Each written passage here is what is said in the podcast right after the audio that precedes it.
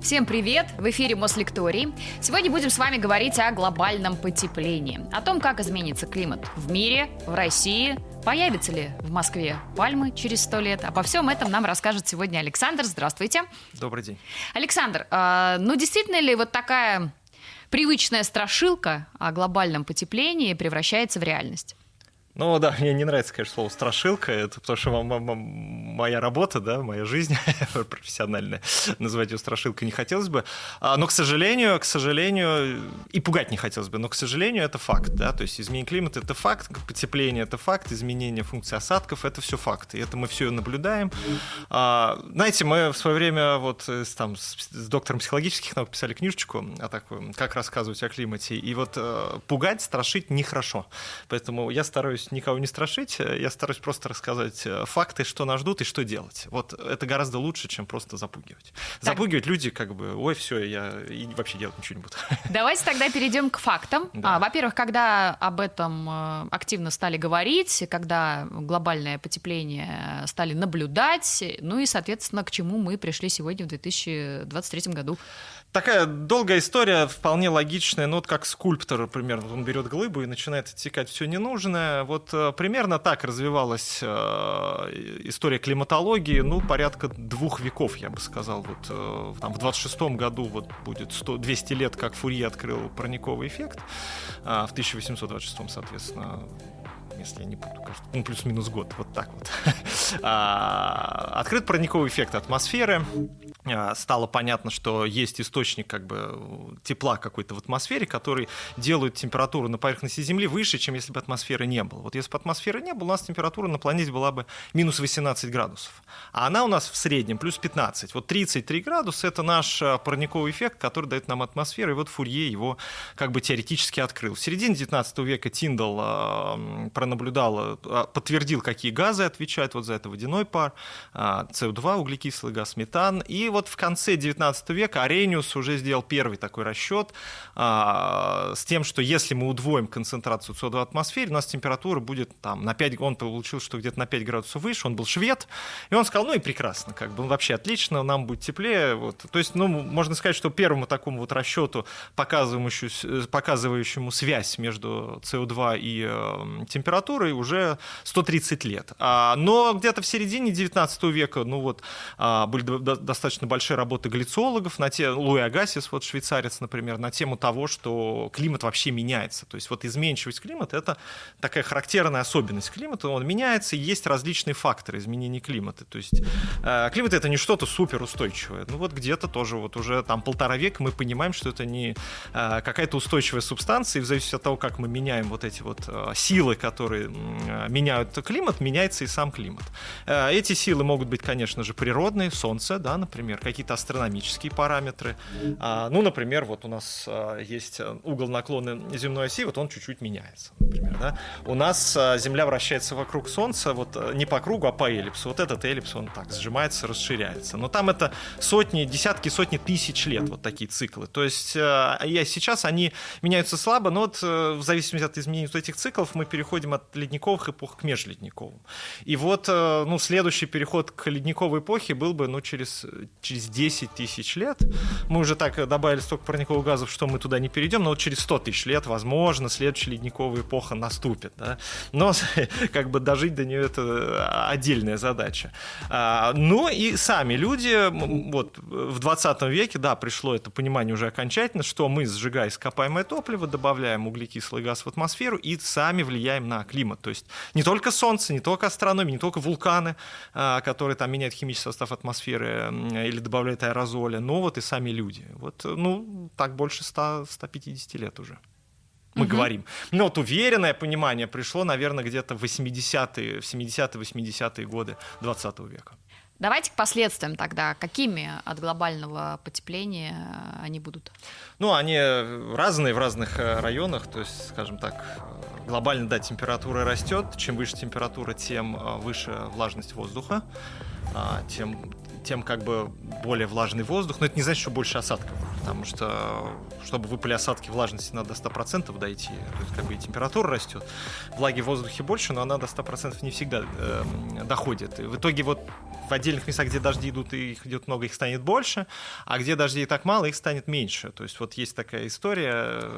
Ну, это не везде прям идеально делается, не, не везде идеально вот так вот происходит, но в целом а, примерно так. Вот Средиземный, Средиземное море, вот климат, Калифорния, Австралия, там Восточная Африка, здесь осадков мало, их будет еще меньше. И вот это вот больше риск пожаров. Там, эти пожары Португалия, Греция, к сожалению, это то, что будет нас ждать э, в новом климате все чаще и чаще, пока нам все не вымерет, не дай бог. А, то есть это вот так. Э, а, например, где сильные дожди, Юго-Восточная Азия или Индия, там будет еще больше дождей. А, то есть более сильные осадки будут выпадать. А, это сильные наводнения, это угроза, конечно, для, в том числе прибрежных регионов, потому что, например, там в Юго-Восточную Азию дожди в основном приходят с тайфунами. Вот э, мы видим, а, что усиливаются тайфуны и ураганы. Доля тайфунов, ураганов 3, 4, 5 категории в общем числе ураганов и тайфунов возрастает. 3, 4, 5, но это самый сильный. 5 это самое сильное. Там есть как бы без категории слабенькие, первый, второй, относительно слабый. Вот третий это уже более сильные ураганы. Вот их доля возрастает.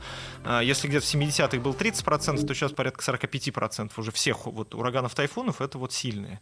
Э, и мы понимаем, что в будущем еще будут, будут сильнее они. Вот э, они будут выходить на побережье, приносить мощные волны. Рост уровня океана еще важный, да, то есть уровень океана растет, выходит тайфун, волна заходит это дальше, идут сильные дожди. Ну вот, вот такие вот э, события будут приносить гораздо больше ущерб, чем они приносили раньше. То есть там Катрина, да, если мы помним, вот Катрина, ну вот, вот что-то похожее, э, типа Катрины нас ждет почаще, скажем так. И здесь под ударом, ну, находятся вот прибрежные территории. Рост уровня океана скажется не только на крупных городах, да, но и на маленьких островных государствах, а, например, которые в Тихом океане находятся. А, не все, там есть островные государства, которые находятся на вулканических островах, то есть это вулкан высокий, он, конечно, не уйдет под воду. А вот есть э, мелкие острова, которые сложены из коралловых, э, например, из кораллов, да, вот кораллы, они... Это Мальдивы, по сути, э, правильно я понимаю? Ну, Мальдивы — это Индийский океан, да, но там Кирибати, кажется, вот там есть Вануату, вот такие вот, часть таких островов в, в, в Тихом океане. Ну, типа типа Мальдивы тоже, да. Такие острова могут уйти под воду, потому что растет уровень океана, плюс растет кислотность океана. Мы добавляем СО2 в атмосферу, океан пытается изъять часть этого СО2. Он как бы так демпфирует, старается ослабить это наше воздействие, и от этого он становится более кислым. А вот закисление океана, более кислый океан воздействует на кораллы, они разрушаются. И вот, то есть есть уровень, рост уровня океана и рост кислотности, который разрушает эти острова, и ряд островов может уйти под воду. Ну, там это такой прогноз, э, он отчасти может быть э, самоотменяющийся, потому что, ну, конечно, люди не сидят на месте, они пытаются что-то сделать, они насыпают острова, например, какие-то защитные ограждения делают. То есть это прогноз на, на, на случай, если ничего не делать. Если все-таки что-то... Это вот как с климатическими беженцами. Э, нас пугают, что будут там миллионы, миллиарды беженцев, но это если ничего не делать. Вот если ничего не делать, то люди, конечно, ну, они будут спасаться от стихии. А если предпринимать какие-то усилия, то этих миллионов, миллиардов может и не быть.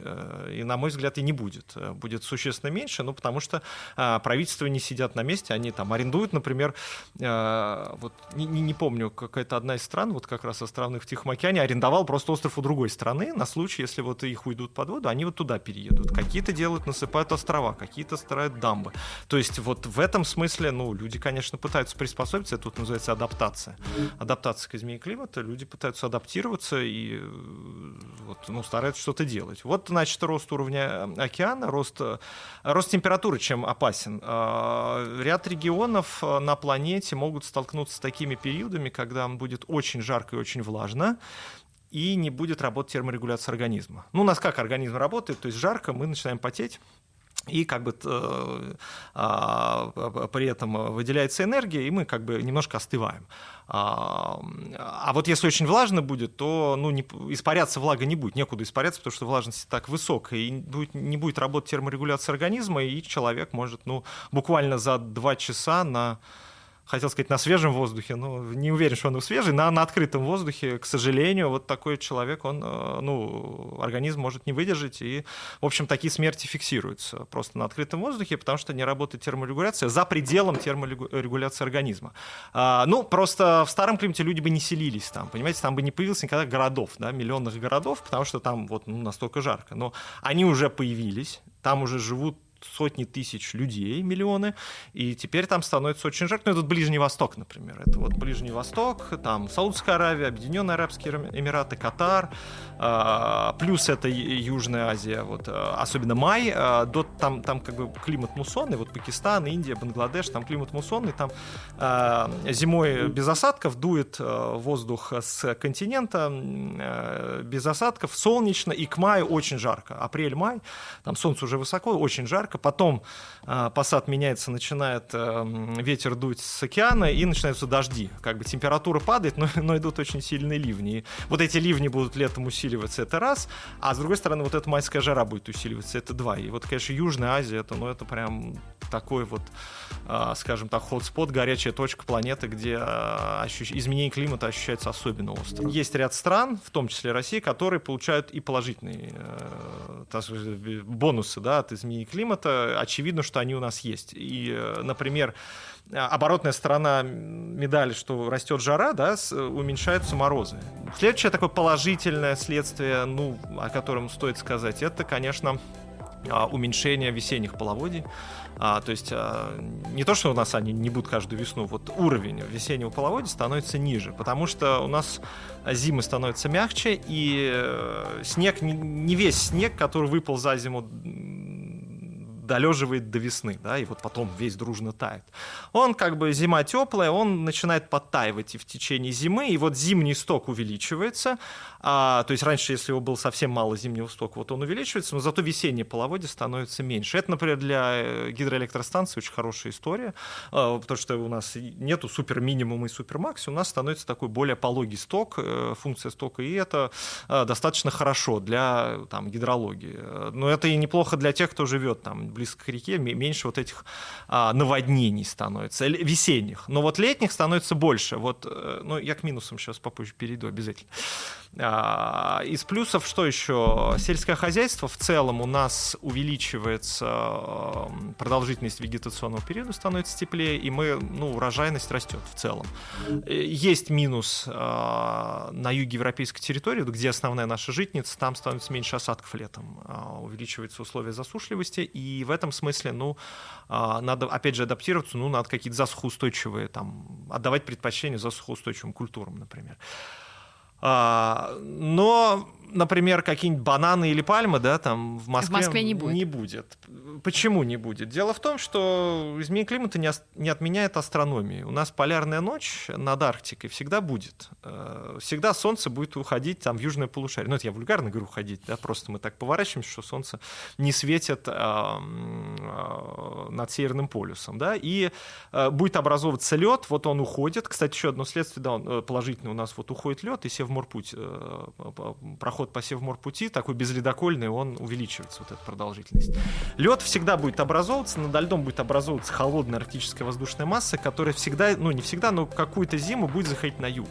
А, да, это, видимо, будет не каждую зиму. Вот у нас был пример 19-20 год, а, очень теплая зима была, а, тогда был очень мощный западный перенос, и как бы вот весь, а, весь холод был заперт над полюсом, скажем так. Вот он, там было очень холодно, такой мощный полярный вихрь был, а у нас было достаточно тепло, и в Москве первая зима за всю историю наблюдений, когда температура средняя зимняя была выше нуля. Снег там, ну, так таял, лежал, в общем, так себе, пасмурно было. Ну, не, не все любят такую зиму. Но вот при такой зиме теплолюбивые культуры бы выжили, да, но такие зимы не будут каждый раз. То есть у нас там следующая зима была очень холодной, например. Вот были эти затоки холода. Э, и с чем связаны вот такие затоки холода? Дело в том, что ну вот, говорю, у нас есть западный перенос в умеренных широтах. Мы на себе ощущаем, э, скажем так, а, дыхание Атлантики. Вот э, из Атлантики к нам часто приходит такая умеренная погода, которая приносит дожди, ну и такую комфортную температуру. Да? Вот иногда этот перенос э, прерывается, он блокируется такими мощными антициклонами, э, которые как бы стоят, в них воздух крутится э, по часовой стрелке. И на европейскую территорию приходит очень э, э, жаркий воздух. В это же самое время в Сибирь идет заток с севера прям холодного. Это, кстати, к вопросу о том, что может ли в России вот одновременно везде быть жарко. Не может быть, потому что у нас большая страна, и у нас вот э, укладывается три синаптических масштаба. В Сибири, например, очень жарко, тогда на Европейской и в Якутии будет холодно. Или, наоборот, на Европейской в Якутии жарко, а в Сибири будет холодно. Это вот у нас скорее вот такие вот... Все, все время можно как бы перелетать, находиться... Переезжать да, внутри переезжать, страны да, более да, комфортную да, климатическую ситуацию. Всегда можно. А вот зимой такие антициклоны, если встали, да, вот если заток холода идет, вот это будет очень холодно.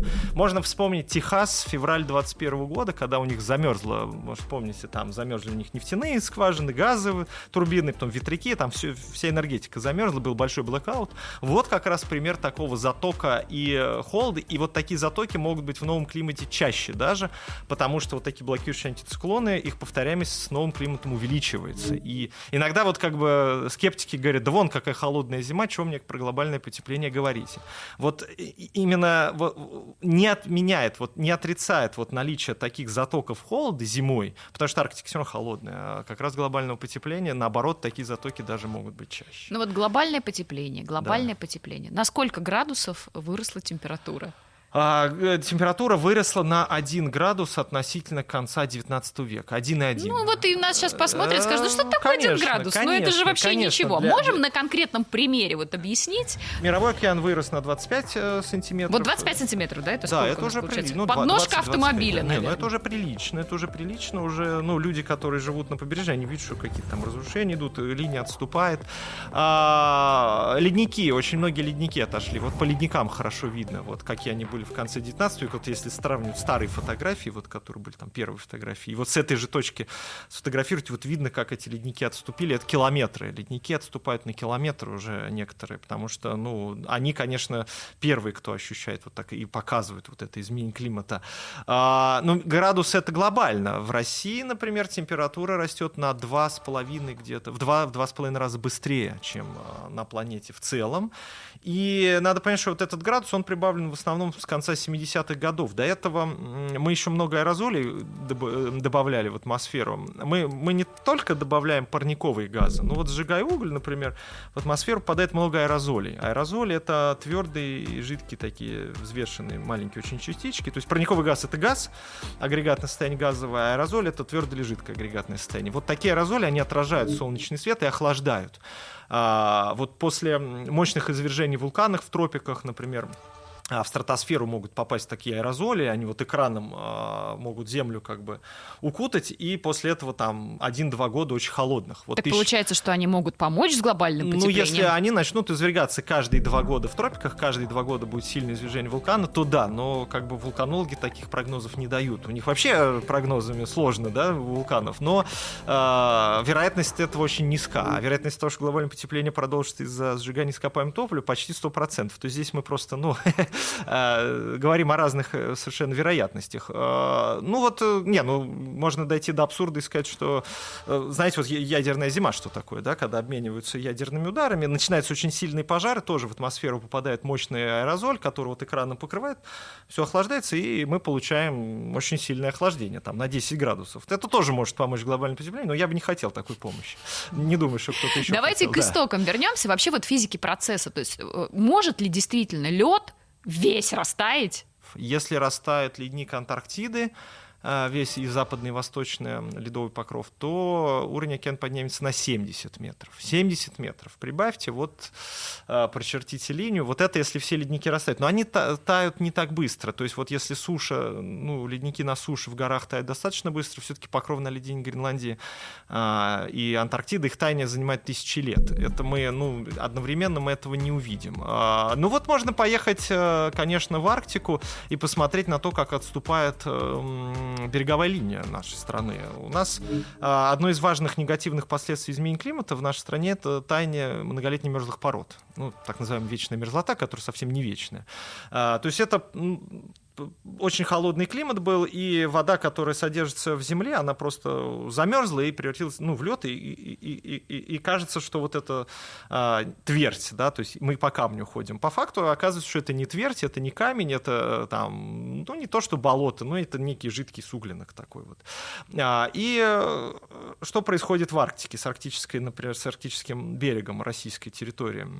А, у нас а, берега сложены изо льда, из, веч... из, вот, из многолетних мерзлых пород, которые тают, они становятся не твердыми, а такими жидкими, а, а у нас уходит лед еще в Северном Ледовитом океане, и вместо льда приходит, ну, по сути, Северный Ледовитый океан превращается в такую Атлантику, растет волны, растет ветроволновая активность, она чуть-чуть снижается в Баренцевом море, и во всех остальных российских морях увеличивается, увеличивается количество там мощных, сильных волн, которые бьют об этот берег, а, который уже сложен не из твердого камня, а из какого-то такого полу, полутвердого, полужидкого материала, материала, и мы вот теряем ну, по оценкам э, геоморфологов, э, каждый год примерно территорию Лихтенштейна, э, ну, вот так вот, если сравнить по площади, Россия с севера теряет. Вот такое прямое следствие, которое можно увидеть у нас. Ну, или дороги, например, которые проложены на мерзлоте, они начинают разрушаться. Или, например, люди, которые живут в поселках, у которых нет связи с внешним миром, кроме дорог зимников. Вот есть такие дороги-зимники, которые,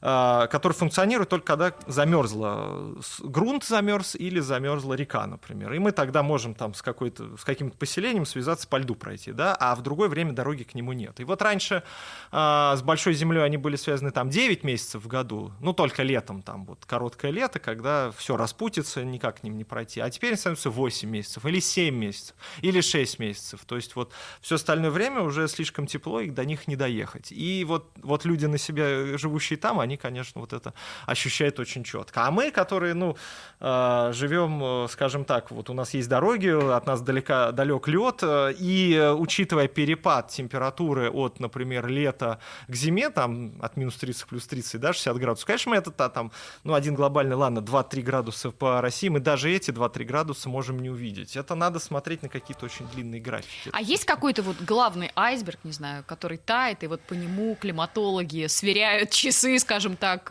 глобального потепления, нет? Ну, наверное, нет э, какого-то большого... Ну, Гренландия, наверное, такой вот ледник. Э, по скорости того, как он тает, мы видим, что, например, а, в том году там дожди в сентябре пошли. Э, впервые были зафиксированы дожди на вершине Гренландии. Раньше там не было дождей. То есть, ну вот какие-то такие моменты мы действительно видим. А, и скорость таяния Гренландии увеличивается. Мы видим скорость, а, что вот рост уровня океана, он идет с ускорением. Если раньше это было 2-2,5 мм в год, то сейчас уже 4 мм в год. Мы видим, как вот эта вот кривая набора воды, как бы она загибается. И это, конечно, мы видим, но э, нету такого, вот знаете, вот щелчок пальца, и мы проснулись э, утром и поняли, вот оно, все, а пришло. сколько, Александр? Глобальное потепление. Сколько а не нам будет, ост... а не будет. Ну это как, мы 10, 100, лягушка... 20, Нет, 50? Ну мы как лягушка в кипятке, которая медленно варится, мы не, не, не поймем, не будет такого. А уже, оно уже здесь. Не будет, не, не 10, ни одного дня, вот оно уже здесь. А есть ли какое-то единое мнение ученых, почему глобальное потепление появилось? То есть это наш антропогенное воздействие или все-таки природа э, что-то там подшаманивает тоже. Нет, нет, нет. Есть, очевидно, у ученых единое абсолютно мнение, что те, кто занимается климатом непосредственно, что это вот сейчас изменение климата на масштабах вот этих десятков, сотен лет, которые мы наблюдаем, связано именно с антропогенной деятельностью. Это... Понятно, что раньше там мог какой-нибудь метеорит прилететь, ударил, там охлаждение, или пошли какие-нибудь деканские трапы извергаться, которые стали добавлять СО2. То есть за каждым изменением климата стоит какая-то своя причина. Ну, чаще всего набор причин. Одна из причин ведущая идет идет, э, какие-то причины там догоняет. Вот сейчас ведущий это все-таки э, человек, и я говорю, вот у нас были еще аэрозоли, мы добавляли, вот до 70-х годов мы примерно поровну давали, скажем так, влияние на климат от газов парниковых и от аэрозолей. Парниковые газы отепляли, аэрозоли охлаждали. Но с аэрозолями такая история, что они очень плохо влияют на здоровье. А, и люди поняли вот это ну, достаточно быстро.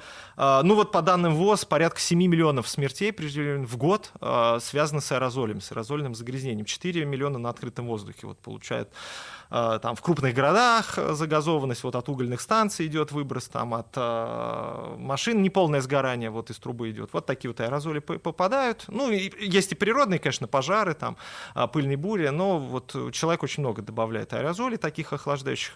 Поняли это, стали убирать вот это вот. То есть как бы от аэрозолей, ну вот великий смог в Лондоне, 1958 год, когда они же камины топили углем, вот смешивался этот аэрозоль сульфатный с капельками воды, вот по сути, люди дышали кислотой тогда, и тоже там 15 тысяч человек за две недели умерло в Лондоне. Стали разбираться, в чем дело. Ну или там, не знаю, фотохимический смог в Лос-Анджелесе 70-80-е годы, вот эти старые автомобили американские, желтый совершенно.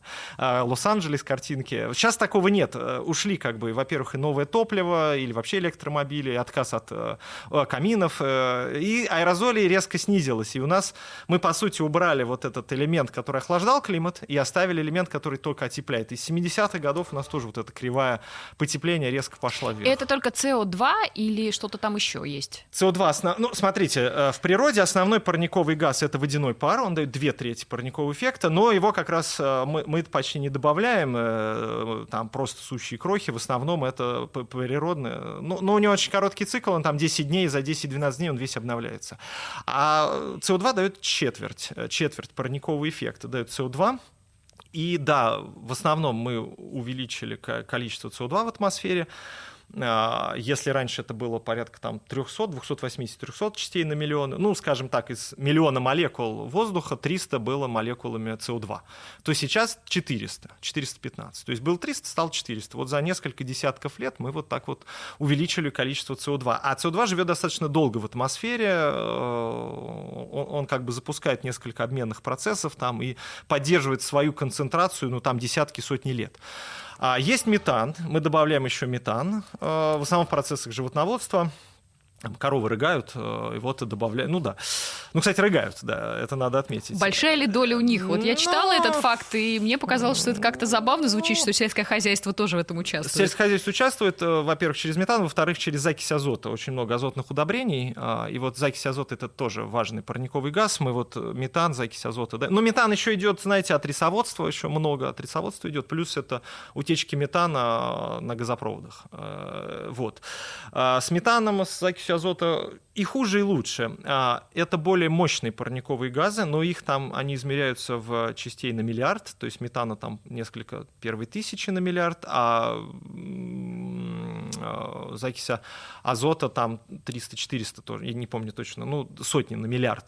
Вот, мы их усили... мы, конечно, их добавляем, они усиливают парниковый эффект, но они не запускают никакие обменные процессы, и вот если мы перестанем имитировать весь дополнительный метан, он через 12 лет, например, выйдет. Вот за 12 лет он полностью разрушается. Сегодня СО2 — это промышленность все-таки. Промышленность и энергетика. Промышленность, энергетика, транспорт. То есть э, то, что мы добываем энергетику с помощью классических э, ископаемых топлив, э, плюс то, что наши бензиновые автомобили, ну и промышленность, она на этом завязана. Как промышленность — это следствие, она все на этой энергетике сидит. Да, и вот, конечно, основное снижение должно идти оттуда. Как вообще это выглядит ну, физически, этот процесс? Вот этот газ выделился, он поднялся, где-то он остановился, Смотрите, в атмосфере застрял. Физически, что такое из себя представляет уголь, нефть, газ? Это угле, углерод, а, который при сжигании берет кислород из атмосферы, а, и попадает в атмосферу СО2. Поэтому мы видим, например, снижение кислорода в атмосфере. Ну, там незначительно, все-таки дышать нам нормально, кислорода нам хватает, но мы видим, потому что мы сжигаем, да, мы забирать должны кислород какой-то. И мы добавляем СО2 в атмосферу, молекула СО2 полетела в атмосферу. Кстати, у нее немножко другой изотопный состав, а, там вот изотопы есть С13, С12, С14. В угле почти нет изотопов С14, очень мало, ну, потому что у него 5700, 5700 лет время полураспада, а эти ребята, там уголь, нефть, газ, миллион миллиона лет назад образовались, там практически нет С14.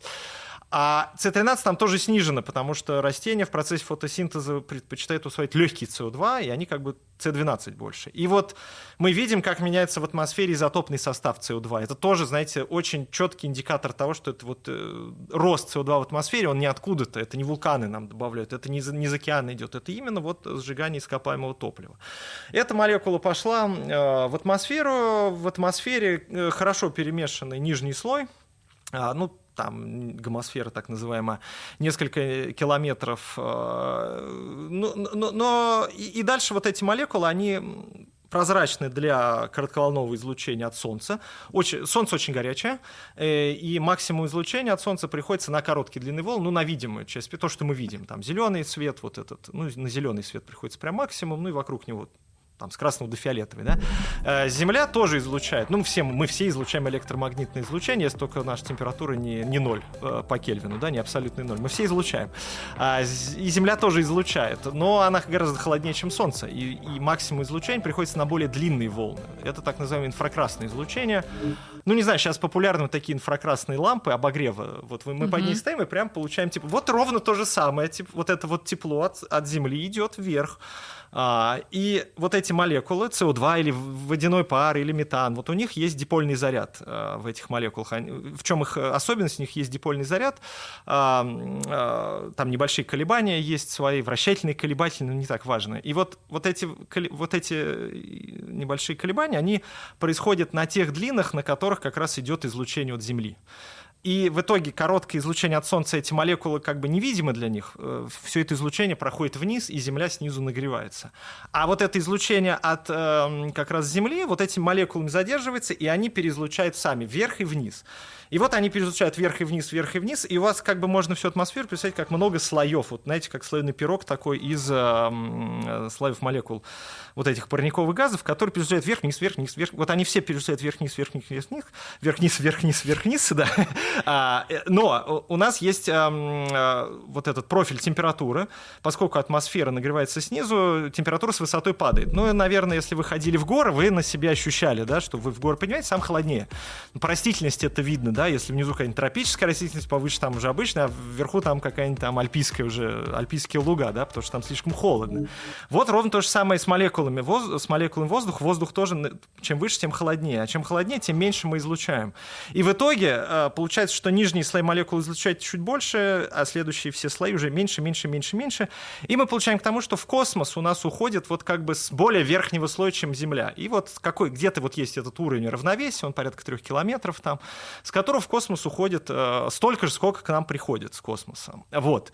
Вот это примерная физика. Добавляя молекулы новой СО2, мы как бы добавляем новый слой еще сверху, еще сверху, и в итоге в космос уходит э, как бы при более низкой температуре э, излучает климат, и у нас мы сейчас живем в эпоху энергетического разбаланса, к нам приходит 340 ватт на метр квадратный, а уходит в космос 339. Вот это 1 ватт на метр квадратный, э, он копится в климатической системе, но для примера и 90% уходит в океан. Ну вот для сравнения это примерно как один месяц вот этого э, накопления тепла, это как 15 месяцев примерно выработки всей электроэнергии человечества. Вот, вот столько примерно копится в климатической системе. В основном все, повторюсь, в океане.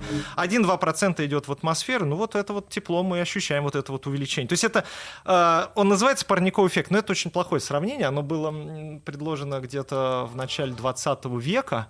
А, и, и сравнивают с парником. Но парник э, или там теплица на грядке э, у нас за городом работает не так. Парник — это стекло, которое блокирует конвекцию. Теплый пузырь воздуха, который поднимается, вот он упирается в это стекло, и все, и дальше он не может идти. А длинноволновое излучение, оно, по сути, что с грядки, да, что со стекла одинаковое. И плохой был пример. По сути, это скорее много-много вот таких слоев. Ну, не как одеяло, ну что-то, как будто мы еще один слой такой добавили. А если вот мы смотрим на Москву, да, да. во всех этих тенденциях, которые вы описали. Ну, я еще не все описал. Я поняла, что список очень большой. Я еще одну, еще одну я бы хотел про негативные а, изменения. Да, вот давайте на примере Москвы, может быть, получится это негативное. И объяснить, расскажите. А смотрите, еще важный момент, который вот э, это и мои уже работы непосредственно, мы видим а, изменения характера осадков. Мы видим, что все больше становится сильных ливней. То есть э, дожди, если раньше, вот, ну, ну дожди глобально разделяются на, осадки разделяются на три типа. Моросящие, это, по сути, такие капельки висят в воздухе, и на лужах не видно, э, и на лужах их не видно. Вот э, капель не видно на лужах от, моро, от моросящих осадков. Есть облажные дожди, вот они зарядили и идут, э, там, с утра до вечера идут, на лужах нет пузырей. Вот так вот, обывательски, да, как, как распределить вот эти три типа.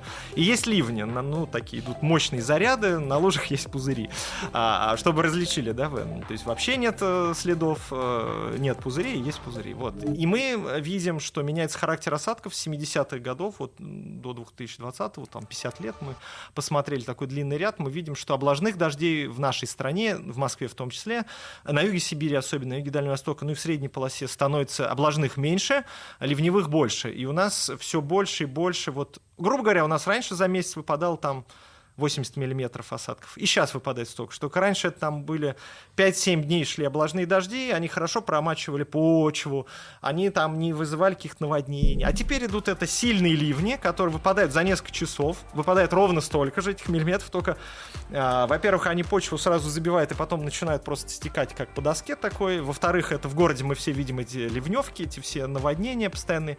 А, ну, тут большая проблема в том, что надо э, все вот эти нормы строительные а, адаптировать к изменениям климата. У нас, у нас просто по-другому стали осадки выпадать, и это надо понимать, и к этому надо уже ливневки делать э, с учетом того, как выпадают сейчас дожди. И вот это такое прямое следствие, и мы понимаем, что дальше как бы вот примерно эта тенденция сохранится. То есть вот сильные, очень сильные осадки, э, быстрые, короткие, это то, что нас ждет. Это вот новый климат, который вот, в котором мы уже живем, и который будет дальше только вот эта тенденция усиливаться. Плюс а, ну вот конвективные ливни, они идут из таких мощных грозовых облаков. Знаете, вот он начинает расти такое кучевое, сначала легкое, а потом мощное такое грозовое облако, идет гроза. И вот мы, в принципе, видим вообще усиление молниевой активности, особенно в северных широтах. Чаще бьют молнии. Для компаний вообще коммерческих это тоже такая, ну, угроза. Молнии бьют там в ЛЭП, да, там перебои электропода... Э, электроподачи электроэнергии идут. А, плюс э, крупный град может становиться чаще, плюс такие вот шквали, шквал и смерчи торнадо по типу смерчи торнадо. А, мы вот показали, что у нас их существенно больше, чем мы думали раньше. Каждый год в нашей стране формируется вот 100-300 смерчей. А, из них 10-50 а, сильных со скоростью ветра 50 метров в секунду. Это вот, ну, дом загородный может существенно повредить. Ну, если это наблюдение за климатом давно ведется, то есть есть уже, наверное, какие-то теории вообще, как это остановить, не знаю, охлаждать, накрывать, скрывать, предупреждать это? Э, три, три стратегии, скажем так, есть основных. Первая стратегия — это адаптироваться, то есть мы видим, как климат влияет на нас и пытаемся снизить это воздействие, приспособиться. То есть мы пытаемся приспособиться. Следующее — это, ну, по-русски переводится смягчение, митигация, mitigation, митигация. То есть мы пытаемся, мы понимаем, что мы основная сейчас ведущая сила изменения климата. Люди вы имеете люди, в виду? Да, и мы, да, люди, да, все человечество. И мы пытаемся снизить наше воздействие на климат. То есть если адаптация мы снижаем воздействие климата на нас, то митигация мы пытаемся снизить наше воздействие на климат. Но это вот низкоуглеродный путь развития. То есть а, пытаемся, нам, например, если хорошо мы продолжаем э, жечь углеводороды, мы под, хотя бы в трубе начинаем улавливать вот весь этот СО2 и закачивать а, в нефтяные скважины, например, прошлые. Э, мы улавливаем весь СО2, мы не добавляем новый СО2 в атмосферу. То есть мы строим что-то, что этот СО2 сразу перерабатывает, э, рядом ну, с тем, где... скорее захоранивает. Ну, ага. Нам так много углерода не надо, скорее захоранивает. Там есть, конечно, предложение делать асфальт, какие-то углерод в асфальтах захоранивать там или в чем-то. Есть предложение просто постоянно много выращивать лесов, да, то есть леса, они тоже поглощают э, углерод. Кстати, в нашей стране вообще у нас много лесов, и мы можем, в принципе, бережно, если относиться к лесам, не допускать пожаров, там, чего-нибудь такого, то когда весь углерод обратно попадает, захламление лесов не допускать, то, в принципе, эти леса могут активно выкачивать углерод из атмосферы. То есть мы вот таким образом снижаем наш э, глобальный как бы, углеродный след всего человечества. Переходим на электромобили, например. Э, ну, были много сравнений, показывающих, что вот а, жизненный цикл электромобиля все-таки углеродный след существенно ниже. Даже с учетом производства, даже с учетом утилизации батарей, а, более э, экологично с точки зрения климата вот э, такие автомобили, не говоря уже о качестве воздуха. Александр, ну у меня вопрос, но ну, мы уже там столько выбрасывали да. этого углеродного следа, э, поможет ли э, такая экологичная правильная обстановка новая? Ну вот, скажем так, если мы, да, снизим свой углеродный след в ноль, да, то весь дополнительный избыток углерода уже не уйдет никогда, он останется, мы уже перейдем на новый климат, мы уже на него перешли, но хотя бы мы не допустим потепления там на 4 градуса еще, то есть вот, ну еще, 2, еще градус мы прибавим точно, это как бы я уверен, к сожалению. Ну, может быть, полтора мы даже прибавим еще, то есть вот где-то потепление в Парижском соглашении там полтора было записано градус, но мы уже на градус, ну там полтора-два записано, вообще два и желательно полтора. Ну вот два с половиной, наверное, два, два с половиной, вот где-то в этом диапазоне мы, я надеюсь, удержимся. А, ну тут есть, кстати, большой риск, например, вот стабильность э, э, антарктического вот ледникового щита восточного, она где-то находится порядка в потеплениях вот 1,8-1,9 градуса. Вот. То есть в принципе, мы можем сделать его не очень стабильным, и у нас рост уровня, даже если мы потом стабилизируем температуру, ледник будет таять, и рост уровня океана будет наблюдаться. И ну вот есть третий путь, э, я говорил, три пути, есть третий путь, он такой фантастический немножко, так называемый геоинжиниринг, мы можем попробовать... А... Освоить другую планету. Нет, ну, нет, это другое. Мы попробуем, можем попробовать спасти нашу планету, а, вот создав, например, искусственный экран из аэрозолей в стратосфере. А как это может быть ну, технически? Технически с помощью ракет, с помощью дирижаблей, с помощью самолетов мы запускаем аэрозоли, вот мелкие частички там сульфатные, например, в стратосферу, которые, а, а, а там циркуляция, они подхватываются и распространяются на всю планету, и вот постоянно надо поддерживать вот такой экран. А, может быть, это цвет неба изменится. Знаете, был такой фильм, говорит, да, я помню, там было красное небо такое, там все, люди жили вот в такой планете. Ну вот, но, но есть более щадящее, конечно, предложение воздействовать на облака над э, восточными холодными частями океанов. Там есть такие холодные течения, над которыми висят очень мощные слоисто-кучевые облака. И вот э, люди, ученые, анализируя спутники из космоса, увидели, что когда торговые суда проходят под такими э, облаками, облака становятся более белые, более долгоживущие. И вот, а что, что у судна, у него из трубы идет дым, да, и вот этот аэрозоль попадает в облако, и аэрозоли в облаках, они выступают ядрами конденсации, на них как бы конденсируют капельки, э, и э, такие вот облака живут дольше, и они становятся более более белыми. А, и вот идея как бы воздействовать на такие облака, создавать под облаками какие-то установки, которые будут брать прямо в воду, добывать из нее соль, вот эту соль измельчать, отправлять в облако, и облако будет более белым, будет отражать часть солнечного света э, вот в космос. То есть вот, помните, я говорил, что к нам приходит свет, который нагревает Землю. Вот у нас идея какой-то создать, то есть вот есть сульфатный аэрозоль в стратосфере, воздействие на облака, еще есть футуристическая идея что-то между Луной и Солнцем, ой, ну не, нет, Луной и Землей где-то вот там разместить, э, зеркало, да, там, ну, ну, ну, ну, там в лагранжевой точке между, понятно, что часть солнечного света мы можем между Солнцем и Землей, там в районе Луны где-то вот воздействовать, э, пробовать там лунную пыль какую-то распылять или зеркало, отразять, отражать часть солнечного света, но это все, конечно, знаете, это такие там люди пишут, ну, как это все реализовать, вообще непонятно.